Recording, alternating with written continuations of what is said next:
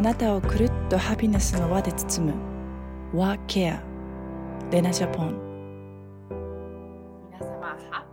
ッピーフライワーケアウスレナ小さな幸せの見つけ方母が娘のために作ったシンプルエレガントスキンケアレナジャポンクリエイティブディレクターのカニセレナです僕をはじめ海外で出会ったユーモアな世界観そしてあらゆるジャンルで活躍するゲストを通してあなたをくるっとハピネスの輪で包む30分間今日も一緒に小さな幸せを見つけていきましょうということで、もうたくさんの方を見ていただいてありがとうございます。コメントもいただいて。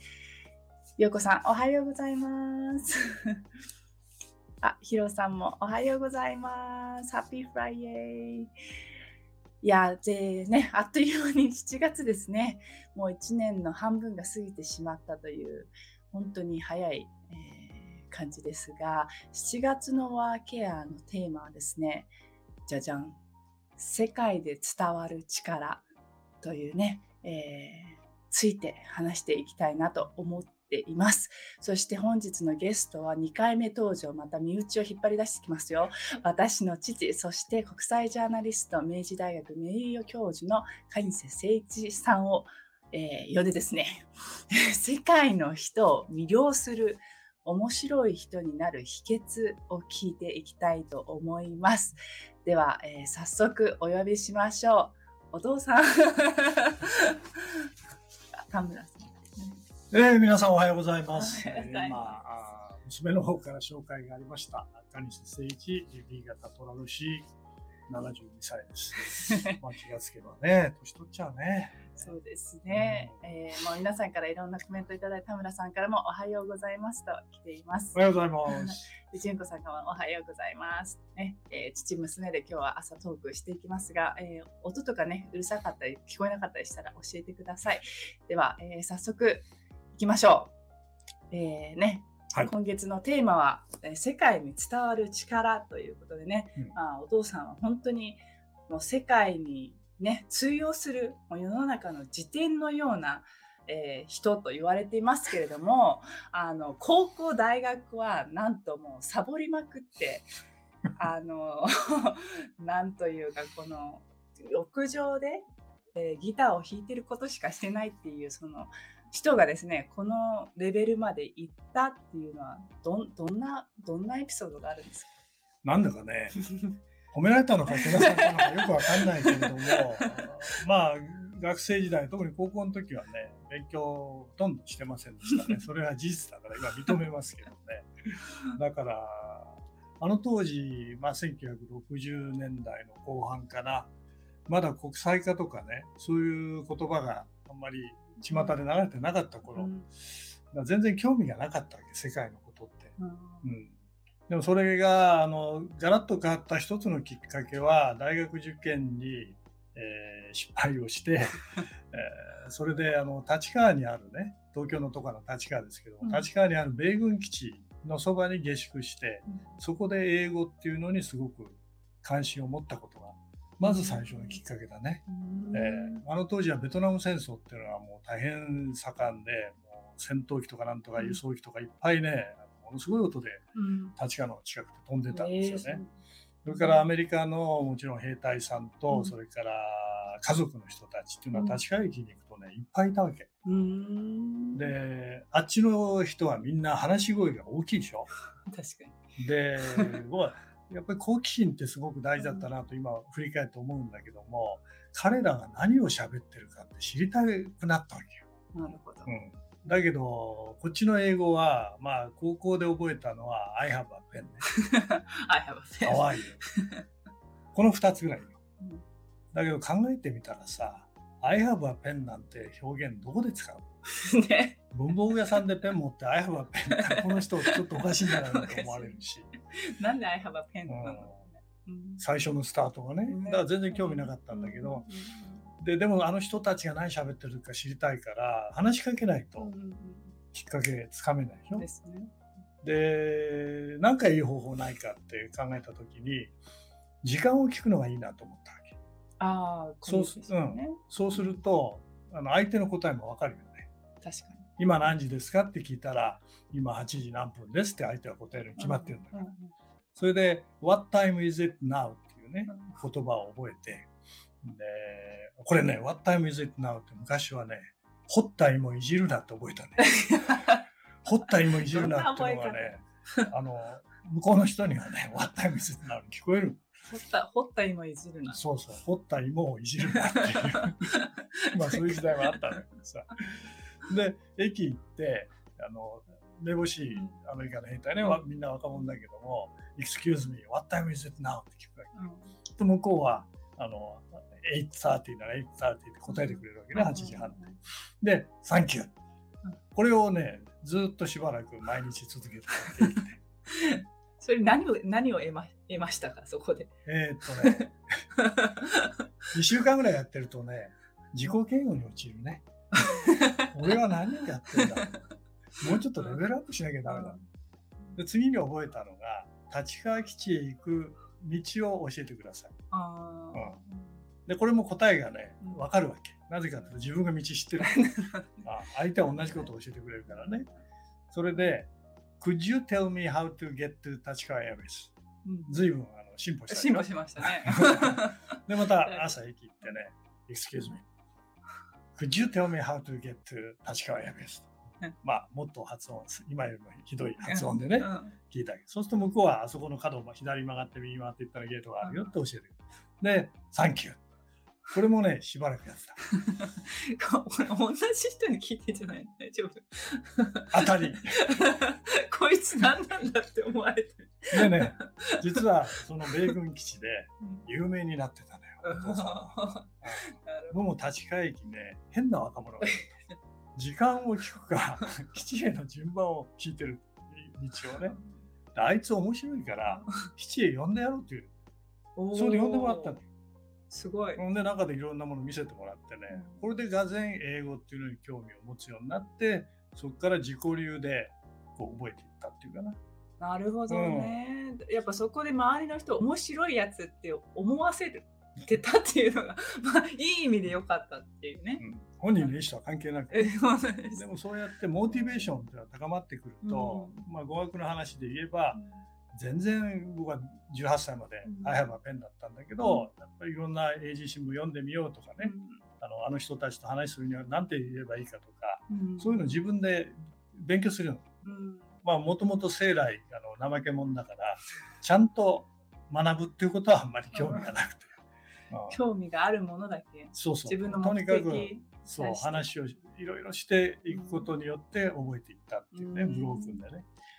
なんかもうたくさんコメントいただいて、うん、こまえー、マリさんからは答えが分かることを聞くって良いアイディアですねっていう。そうなんです。純子さんから私もそう思いましたが、あのホッタイもいじるなだっけなんだっけ。昔なんだけどね。あの田村さんもこれ通じますねって。そうそう覚えてだってアメリカ英語なんか、うん、あの水のことをね、ウォーターって言っても通じなかったりするでしょ？ウォーターわら、わら、あそこにあるわらね、おあのお米を取った後のわら、わらって覚えたからな、わらって言ったら通じちゃったりする。ウォーラー、ウォーラー、ウォーラー、ウォーラーね、アメリカの発音。まあ、アクセントとかもあるのかね、あの子の。まあ、そういうことがきっかけで、どんどん世界が広がっていったっていうかな、自分自身も積極的にこう話し合う。まあ、高校の時はね、今だから明かしますけど、すごくあのおとなしくてね、え？ー、あんまり人と話するの得意じゃなかった。で電話かけるなんていうのも、もう受話器取ったらドキドキしちゃってた。そうこれ遺伝じゃやっぱじゃそれはあれなんだね。あの遺伝なんだね、一緒にやっぱり。あかもしれない。うん、だけどね、僕はテレビとかやってて分かったんだけど、うん、アナウンサーの人たちの中に話すのがすごく苦手だったって人多い。うん、でそれがなんか自分で一生懸命努力してくるうちに話すことが職業になってしまった。その話すことに対しての魅力を感じたからこそそういうふうに、うん、まあだから自分のハンディキャップが自分の強みにこう切り替わっていく。だから不思議だよね、人生ってね。ちょっと大げさな話をすればね。私もねこういうふうに話すとは思ってないですからね、あの踊ってた人がまた声を使うっていうの今井ちゃんの苦手分野ですけど、あの正代さんからおはようございます。今立川から想像つ今の立川から想像がつきません。やはり当然のことですが英語を話すことが目的ではなくその先の人や物への興味がないと上達しないでしょうね、というコメントをいただいています。まさにねその日本ってそのまあキャラクターもいろいろねもちろんあるけれども、うん。その日本の文化っていうのはやっぱりその自分でこう話すとかそのディましてや、その相手とディベートをするみたいな訓練がなかなかないそのおとなしくしていい、その何こうしてればこう空気で読んでくれるだろうとか、なんかそういう文化の中でやっぱりそそこの踏み出せるっていうのは、やっぱそこで違いが出ますよね。そうだね。日本はやはりまあ非常に共通した価値観を持った人たちがみんな住んでるからね、ほとんどね。だそうすると今言ったようにその維新伝心。うん。分かるよね俺の気持ちって。昔、あの男は黙って札幌ビールっていうね CM が流行ったのね、うん。まあ、かっこいいけどね、なんかね。こだから沈黙は金っていうそういう感じだようね、うん。あるいはあの親父の背中を見てあのなんか感じろみたいなね。だけどそんな汚い背中見ても何もない 学ぶものないわけよ。で僕はやっぱり初めてアメリカ行ったりそのフィリピン行ったりしだして言葉でやっぱ説明しなきゃダメだっていうね、つまり異文化の世界の中では、うん俺の言う意味分かるよねって言ったって分からない。うん。やっぱり言葉で明確に説明していかなきゃ、うん。でアメリカなんかの小学校でちょっと小学生にねお話ししたことあるんだけれども、彼らはやっぱり1年生とか2年生ぐらいからかなもうショーテルっていう授業があってレナは覚えてると思うけれども、えー何か自分がね興味のあるものを持って行って、教室の前でみんなの前でね僕は私はなんでこの道で拾った石に興味があるの。かって説明をするわけ、なるほどあね。の本当に1分2分でね、うんうんそうするとそのクラスメートからあのい今度は質問が来るわけよ、うん。ね、どこで拾ったのとか、その石のどの辺りがいいのとかね、うん、そういうそれでまたそれに答える。うん。でそそれがだんだんこう中学高校大学ってなってくるとディベートっていう一つのテーマのもとに自分の意見をうん作り上げて、その討論をするっていううんうん。トレーニングをしていくわけね。でそういう人たちがみんなあの大人になって職場でいろいろ議論をする。うん。で日本の場合は、まあ、日本の場合はっていうその個人差はあるけれども、割と議論っていうことをすると人間関係まで悪化してしまう。ね、なんかこう区切りがないよね、うん。こうこの人嫌な人そうそう。終わった終わった途端に うん。握手ができないっていうから、うんお腹の中にね「畜生あんな俺の意見に反対しやがって」みたいなね。そういうものは残ってしまうんだけど、ディベートっていうのは一つのゲームだから、うん。でそれをこう繰り返していくといつの間にか論理的にものをしゃべる論理的にしゃべれると相手を説得できるわけね、なるうん、こういうことだからこうなんですよって言うと、うん。なるほどと。ほど、でその最初の、まあ、入り口っていうのは、これは僕は自分でいろいろ考えて、うん。こうしたらいいなって思ったのは何かその時のニュースだとか意見が対立するようなテーマうん。に関して自分の意見を作っていく、うん。うん、うん例えば選、ね、もうすぐ選挙うん。ありますけれどもね投票に行く行かない。うん。自分は投票に行かないと決めるわけます。ね、それ実際に行くかどうかですよ。うんそれで行かない理由っていうのを1、2、3って考えるわけ。3つぐらい。もう一方で自分は投票に行くって決めるわけ。うんで、投票に行く理由を1、2、3って考えるわけ。うんつまり、その、それによって民主主義を実現する自分の意見を社会に反映させるいろんな理由が見つかるでしょ。うんで、これを、まあ、そうだな、えーなんか機会があった時に1、1分、2分、3分、10まあ、長くても15分で考えるわけ。うんそうするとそこの中にね、自分の意見っていうのが出てくる。うんなるほどね。で、何かの表紙に聞かれた時に、うんあなたは東京に行きますか？うん行きますと。なぜなら、123って答えになるね。うんあなたは投票に行きませんか？行きません。行っても仕方がないでしょうとかね、こう1、2、3って理由を3つ考える。ホワイの部分にじそうそう自問するっていう。Why, because っていうので考えていくと、うん自分の中に意見ができてくる。で意見ができてくると、ものが言えるわけ。なるほど。うん。うん。だよね、意見が言えなかったらね、うん。人の話聞いててうなずいてることしかできない。自分はその引っ込み思案だからとか、なんかあの話するのがね、あんまり得意じゃないっていうそういう思いから、ある種だんだん解放されてくる。うんうん。まあ僕もレナもそういうところあるかもしれない。うん。うんなんかその自分自身が見つかるその意見、自分自答することでなかなかそれどう自分がどうしてそう思ってるんだろうっていう深掘りをすることで、うん。そのあこ自分自身でこんな考えしてたんだみたいな、それが逆に自分自身に興味を持って、であこれこれこのアイデアはやっぱシェアしない。うん。ででそれでそれが周りの人がどう思うかっていうのももちろん大事だけれどもそこでその同じ考えの人だったり違う考えの人がまた違う刺激が受けられてまた新しい自分が見つかるっていうそういうなんかこう good あの circle になるっていうか、そうそう。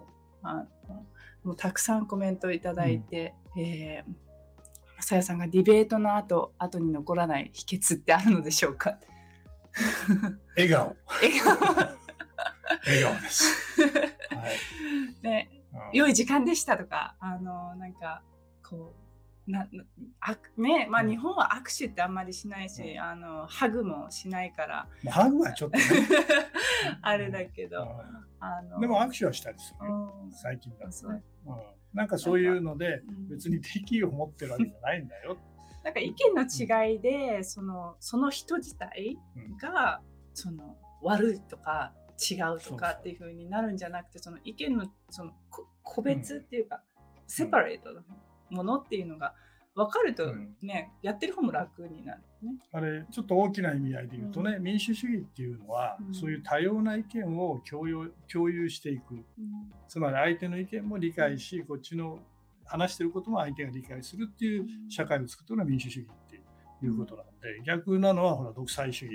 うん。まあ今のねあのロシアのプーチンさんみたいに、俺の言うことを聞けと。お前らの言うことは絶対聞かない。ってそういうふうになってしまうとそれはもう独裁主義になるわけうん。そういう意味ではあのこういう会話ってうん。民主主義の潤滑油だね。なるとても大事な部分。うん。だというふうに思うよね。いや、あの、話せてよかったの笑顔ですね。ありがとうございました。えーマリさんからもディベートでは反対ししてなくても反対意見を考えなくてはいけないものなんですねっていう。で、えー六角さんからお父様素晴らしいですね。私自身の意見を言う、うん私じあ私も自分の意見を言うのが苦手で、ディベートは苦手になってしまいましたが、理由を3つ心がけてみます。説得力つけられるように頑張りますということで、えー、純子さんからもお二人の笑顔素敵。相手の存在を認める意見を認めるって意味ではなくうん。みたいなことですかねっていうたくさんねコメントが来てた、あみんなあの 読めないんですけれどもえっ、とまあそのねお父さんももともとはシャイだったっていうそんなあの考え娘としても考えられない。もう本当に感じですけど。あのね賢者の選択の番組とかでは、うん。あの日本のね800人以上のトップビジネスリーダーをインタビューしたりあの世界の、えーリーダーだったりとか、大富豪からマフィアに至るマフィア。はい。に至るまでね、はい取材をしてきた経験から、うんあの分かったその成功するコミュニケーションの、まあ、ディベートも含めて成功するコミュニケーションの秘訣ってありますか、まあジャーナリストとしての仕事はね相手の話話をこう聞き出すうん。本音を引き出すっていうのが一つのポイントなんだけどこの「賢者の選択」っていう番組をやってて、うん。あの一番僕は自分にとって大事だなと思ったのはねその直感力だね。うん、直感力ってどういう意味かっていうとゲストの人が来て、まあ、その前に多少打ち合わせはやるんだけど初対面なわけね。うん。基本的にはね。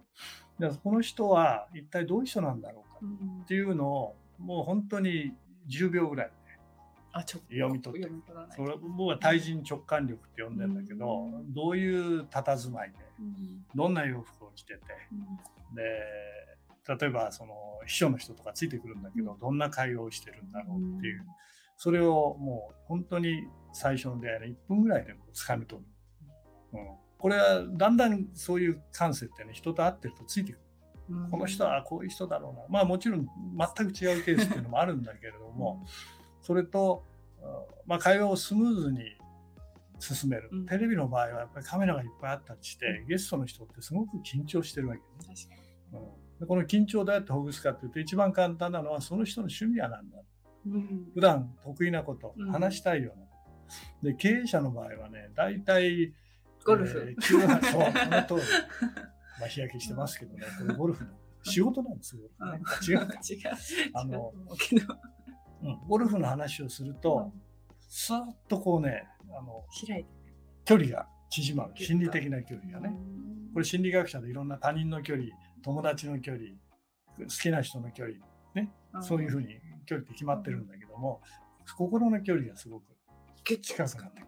うん。でこれすごくあの一番最初大事うん、だからそうするとね話す人もあこの人はこう、セーフニティネットがあるから話しやすくて、何でも話せるっていうこう扉が一個開く、これはねその相手が皇室の方であっても、マフィアであってもね、まあ、言葉遣いは違うけれども、まあ、共通してるところ。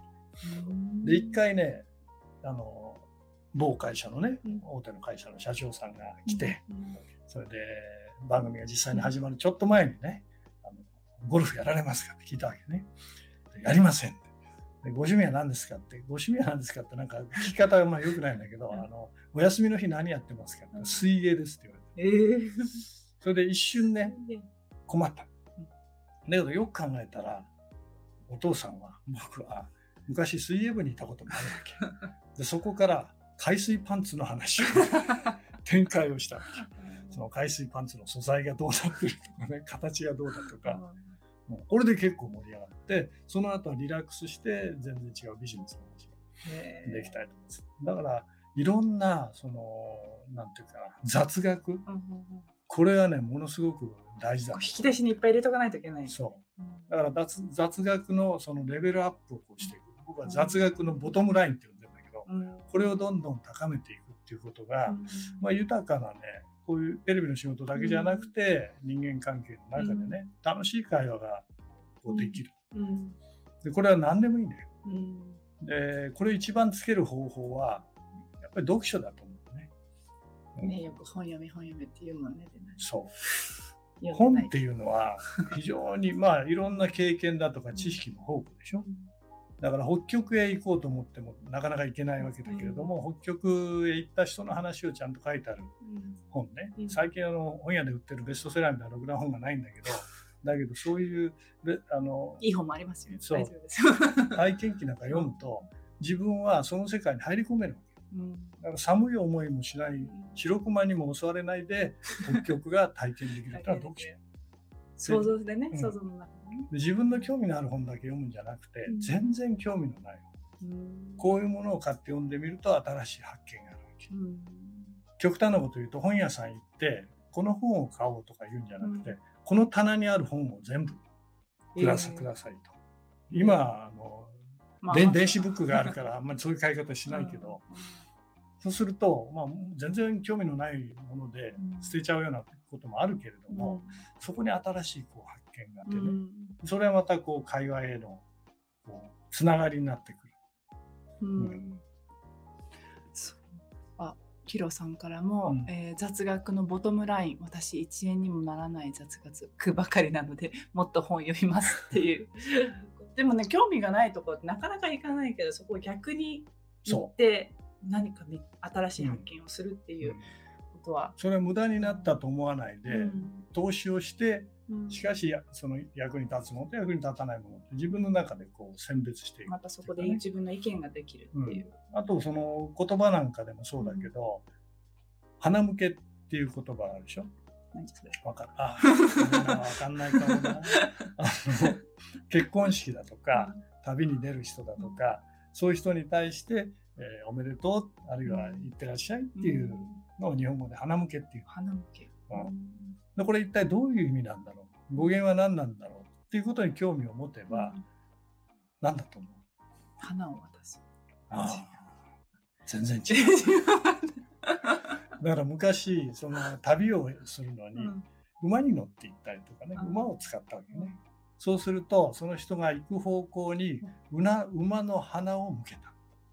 ああでそっちの花。そう安心な旅ができるようにっていうので鼻を向けた。それで鼻向けっていうわけ。へこれ何の役にも立たない知識だけどこういうのが会話の潤滑剤。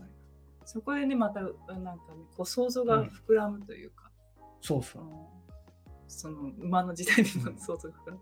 あるいはちょっとこうお金を、こ小金か大金か分かんないけど、あの奥さんに内緒でとか旦那さんに内緒で、へそくり。へそくり。あへそくり知ってる？うん。でへそくりってどういう意味だ？ろうよく考えたらあのお腹のへそから来てるかなと思うでしょ、だけどあんな小さいへこみの中にさお金とか入れられないじ入らないね。ね？うん。でこれいろいろ調べてみるとやっぱり江戸時代に庶民の人があの麻をこう折る。そのこうなんていうか巻き取るものがあるらしいのね。でそれをへそをくるって言ってへそくりへそくりって言ってそそれをやることによって少し収入を得てた。少額の収入をね糸を巻き取るみたいなきことで、うん、でそこからへそくりっていうね。面白いね。面白いね。これも何の役にも立ちません、はい、あの。でもそういうのはね好き、うん。奥さんからも本当に 世界の、えー雑学から日本の雑学まですごいですっていう、えーコメントが来てますね。でまあその本当にこのコミュニケーションっていう部分やっぱりその人間はそういったコミュニケーション力ってものすごくみんな長けてるというかそうう生まれ持ってきてそいるので、そこをそのなんだその3つの共通点みたいなあなんかこうこうコミュニケーションを成功させる上で、うん。まああのレベルという意味ではね、うん。えー自分が何かをし他人から得ようというんじゃなくて、うん。ギブアンドギブうん。自分のその知ってることやそういうことを与えるっていう気持ちね、うん。それから相手の言うことを自分がしゃべるより聞く、うん。うん。聞き上手。聞き上手。は話し上手になる。だから耳が2つある。よくわかってるじゃない 口が一つしかない。一つしかない。これ誰が考えたんだろうね。ね最初聞いた時うまいこと言うなと思うね。大体こういうのはね、お坊さんが考えたりするんだよね。そのお父さんの母方はお寺さんでしょ？うんだからおお坊さんなわけよね。うんお坊さんっていうのはね、人をだま騙すじゃない。ダメじゃない、ダメじゃない。素晴らしい会話の持ち主なわけね。説得力がね。話はそれちゃうけど、子供の頃ね、聖一って言われて、あの拳と拳、これを合わせちゃいけない。ね。うん、これは節と節を合わせるから不幸せになる。えーつまり喧嘩とかしたら不幸せになる。うで手を開いて手を合わせる。んうんこれはシワとシワを合わせるから幸せになる。ナムーっていうがあったよね。だからね、坊さんっていうのはうまいこと言うもんだうなと思うね。その時は信じた。あ今なんだそう、そうだったのかっていう程度だけど、でもそこに真理があるよそうね。だね。うんうん説得させる心理があるね。なるほどで、まあそう、うん、で、うん。愛するっていうの。そう、それはあの相手の人の心をおもんぱかって、うん。これ愛っていうとちょっと極端かもしれないけど、うん。相手に対して優しい気持ち、うん。まあ、自分は自分で誠意を見せるっていうことによって、それはさっき言ったようにそのマフィアだってうん。人間だからうん。心通じるようになるわけよ。にあんまり通じても困る時もあるんだけどね。日本のもうヤクザの取材も随分したんだけれども、やっぱり人となりがちゃんとした人っていうか、例えばもう大きな親分とかね、うん。そういう人はなかなかの人格者だったりするわけ。うん。これ普通のテレビでは言えないけれどもね。うん。そこはそこでちゃんとしたコミュニケーションが成り立つよね。あそうそれとねもう一つ思い出したんだけどうん。時間大丈夫？大丈夫。あ自分が感動する機会ね。うん。これをたくさん持った人は魅力的な人。面白い人えなんで？だってそのその中人の中にこう感動する心があってそれを伝えようっていう気持ちが伝わってくる。パッション。ファッションで感動ってもそんな恐ろしいことをいちいちね、あるいはもう極端なことってことじゃなくて、うん。冬窓開けたら真っ白な雪でね庭が真っ白になってる。でここで感動する。うん。あるいはその冬が終わって春になってだんだんこう枯れてた木から芽が出てくる。うん。その芽を見た途端に、ああ、いいね。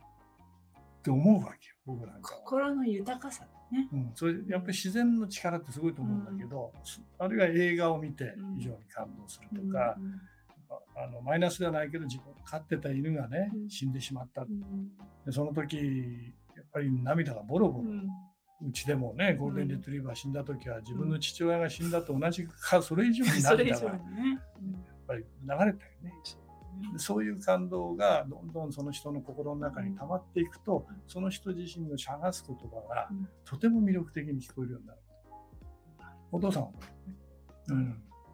だから感動する機会をこ増やしていくう。こうあとはまあ本当にその、感動する機会っていっぱいあるけど見逃しがち。そうだだね。からこう当たり前にこう暮らしててもピッと見るとあ新しいレモンが咲いてるとかっていうのでもレモンは咲かないけメど。ロンじゃないレモンはレモン。白い花。で、あこう実がだんだん大耳きくなっていくっていそうのとかそう。いったその今まさにあるもので感動ができるように、あのししてるとまたねゆ自分自身も豊かになれるのかなって思います、だから時々日常から離れて旅に出るっていうのは、うん。そういうことを経験するためにやってるような気もするね。そうだね、うんこうお家に戻りたくなるっていうのもお家が素敵な場所ってうん。ね感じるのも出た出ないとねはいなかなか感じられなかったりうん。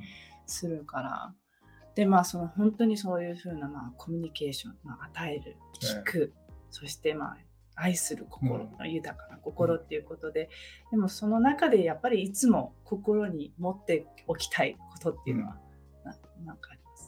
ユーモアのセンスだね。ユーモアね。えね、父といえばあのナショナル TV でよくジョークを言ってて私は学校でよくいじめられましたけど なんか今日もお父さん朝朝からジョーク言ってたねみたいえねえニュース番組でジョークは言ってはいけないっていうことは学びましたよ。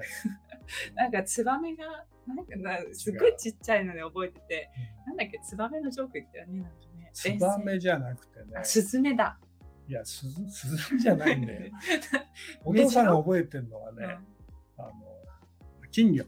あ金あ金魚をギョッとする、そう。あ。ある夏にそういう金魚を水に入ったままね、あのうん。お客さんお客さんがいろんな方々にあげるっていうような、うん。あのサービスがね、うん。ちょっとニュースになったことがあって、で受け取った人は金魚だけにぎょっとしますねって思わず言ってしまった そしたらなんか子供がね学校でいじめられた まだなんか言ってたよみたいな。なんか朝から寒いジョーク言ってて。さあレナのお兄ちゃんの方だけどね、うんそれ以来僕は言わないようになりました、はいえ言ってた。言ってた。まあ、日常の中ででもねそういうセンスオブヒューマンって大事、うんそうだね。なんかね、真面目すぎてもね、うんなんかちょっとこう、くすってしちゃううん部分。それはね、いっぱい引き出しに持っとくっていう。特にね、アメリカう、ヨーロッパはちょっと違うんだけれども、うんアメリカで僕は講演なんかよく頼まれてたんだけどもね、そういう時に一番最初にジョークを言ううんの。これ、はアイスブレイカー。うん。要するにお客さんたちがもうなんか冷たく凍ってる感じの雰囲気を壊してあったかく、うん。で話に興味を持ってもらうっていう。それでもういろんなタイプのジョークをね、まあ20ぐらいは英語でうん。自分の頭の中に引き出しを想定してね、うん。その引き出しにこうやって入れて TPO その状況に合ったうん。ものをこう引き出しを開けて出してお話をする。これは結構大事だったね。そう。うん、で向こうの人もね自然に出るんじゃなくて一生懸命努力して覚えてすごい努力家が多いよね。うん。やっぱプレゼント、あのもうなんか1ヶ月かけてこのプレゼンのために用意して、いろんなケースを考えて、いろんな言葉を用意してて、やっぱ準備がね、うん。ははかないというか、まあお父さんもそうだけれども、今日出てくれるためにも、もういろんな準備を、ね、してるのを見ると、なんな真面目なようでまじ、ま、真面目なじゃないようで真面目なんだなみたいな。娘ながらあの尊敬はしてますけれど母からはジョークではなくダジャレですと。レベルが下がっておりますけど。ダジャレっていうのは難しいんだよ。あの外国語にならないからね。あ確かに。うん。だからねまああの来週の通訳の方も、あの言うけどやっぱりそこのダジャレがこうだジョークじゃなくてダジャレ。ユーモアっていうのは小話だから、どんな言葉でも通じるんだけど、ダジャレって言葉の響きの遊びでしょだからそれはすごく難しくて多分、まあ、お話が出るかどうかわかんないけど、うん。通訳の方がうん。日本の社長さんがね、海外でわーっとそのうん。ダジャレを言った、うん。日本語でね。全然通じない、うん。でその通訳の方は瞬時に「今冗談を言いました笑ってください」って言って でお客さんがわーっと笑ったわけ。それでその社長さんは大満足だったっていうね、そういうケースもある、うんもうたくさんコメントいただいてヒロさんからも昨日も感動のお話打ち合わせ、えーでした、えー回自分に合ってる。自分にとってのというのが大切だと思いますっていう、えーマリさんからも感動力、えーこれが、えー磨かれると人生が豊かになるし優しくなりますねっていうこと。田村さんは誠一さんはとても優しいです。ハートマーク来てます。しこさんも。ゴルフ教えてください。ねレナレナパパのお話とても楽しいです。父から娘へレナパパバージョン。もご検討ください、ね。でちょっとビジネスとかね、ビジネスじゃないや、エコノミーとかね、はい。いろいろ、うんまあ、いろいろ教えてもらえたと思いますが、えーまあ、最後にもうね、あっという間に時間になっちゃったけれども、まあ、伝える、ね、まあ、今月の、まあ、テーマでやっている、その伝える力を持つことで得られる幸せっうんて何ですか？それはやはり人と人とが本当に優しい気持ちでつながっていくっていううん。か人の輪が広がっていく。うん。これはそのお金がたくさん貯まるのも大事かもしれないけども、うん。それ以上に大事な財産うんしかも一生その財産は消えないっていうことなんじゃないかな。そうですね。よくね、ちあのお父さんはあのお金よりも人だっていうふうに、レナにはよく言ってくる、お金も大事だけどね。だけど、あの人脈っていうのは、うんやっぱりあのお金に負けない、その、また違う違う本当に価値うんがあるね。うんうんなので、まあ、本当に、えーね、伝える力、はいえーねまあたくさんコメントいただいて、えー、雅子さんからもとても勉強になります。ありがとうございます。ということで、まあ、あっという間の時間でね、またいろいろね、もうたくさんのエピソード持ってるんで、いろいろ聞きたいので、またね、引っ張り出しますから。この辺から。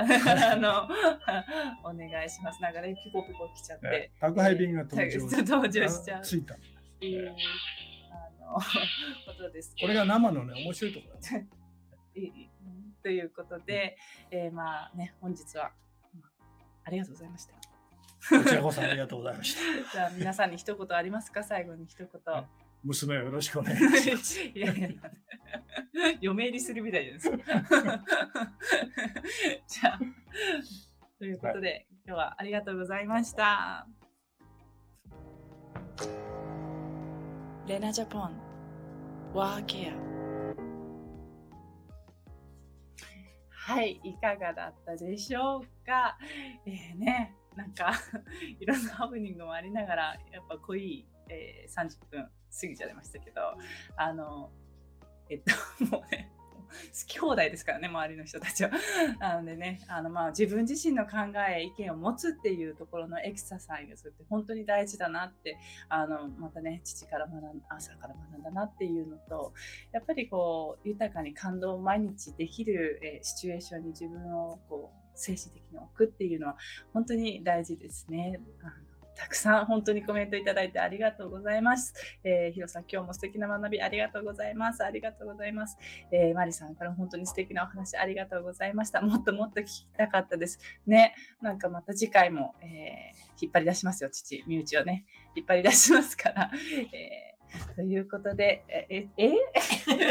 あの、娘も軽井坂登場しまして、えーね、来週のゲストはですね、またまたすごいんです。日本を誇る会議通訳者で、中曽根康弘元総理であったり、小泉純一郎総理であったり、ホーキンズ氏などね、多くの世界的、えー偉大な人々が信用する、えー同時通訳者の第一人者、えー永井真理子さんをゲストにですね、伝える極意を聞いていきます。ね、通訳はね、英語ができる、できない、日本語ができる、できないじゃできないんですよ。本当にね、あの私も帰国して、あの夫の通訳をしてますけど、いやーもうね、ストレスフル、ストレスフルっていうことで、もう今からね、ワクワクして本当に伝えるっていうことはどんなことなのかっていうことを、えー、聞いていきたいと思います。そして、えー、最後に、えー、本日の LINE ポイントカードのキーワードは、心にユーモアをとでいきましょう。ということで、ワーケアウィスレナ小さな幸せの見つけ方。ここまでのお相手は、母が娘のために作ったセンポアエレガントスキンケアレナジャポンクリエイティブディレクターのカニセレナでした。では、あなたの毎日がくるっとハピネスの輪で包まれますように。Have a nice weekend! Bye!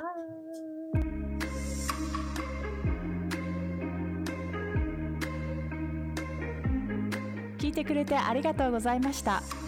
ぜひ購読、シェア、いいねしてくれたら嬉しいです。Love yourself. See you soon.